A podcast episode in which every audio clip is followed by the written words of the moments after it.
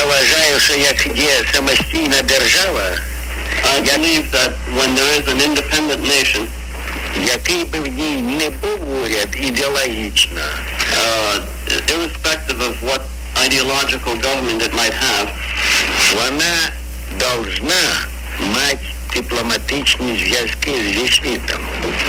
uh, that nation uh, must have diplomatic relations with the world. То, що, то, що Білорусь і Україна не мають дипломатичних зв'язків навіть при тому режимі, який там є, The fact that uh, uh, Ukraine and Belarusia don't have diplomatic relations uh, through that regime that exists there now, цей факт свідчить, що це не самостійні республіки, а батустани. that, Ви читали that fact, the fact that uh, they don't have diplomatic relations through their existing government, indicates that those are not truly representative governments.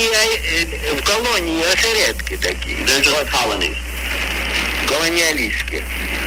Тому в напрямі деколонізації Совєтського Союзу одно з перших вимог повинна бути надати the first thrust of the decolonization of the Soviet Union should be to uh, allow, give diplomatic recognition and, uh, and have diplomatic relations with those nations.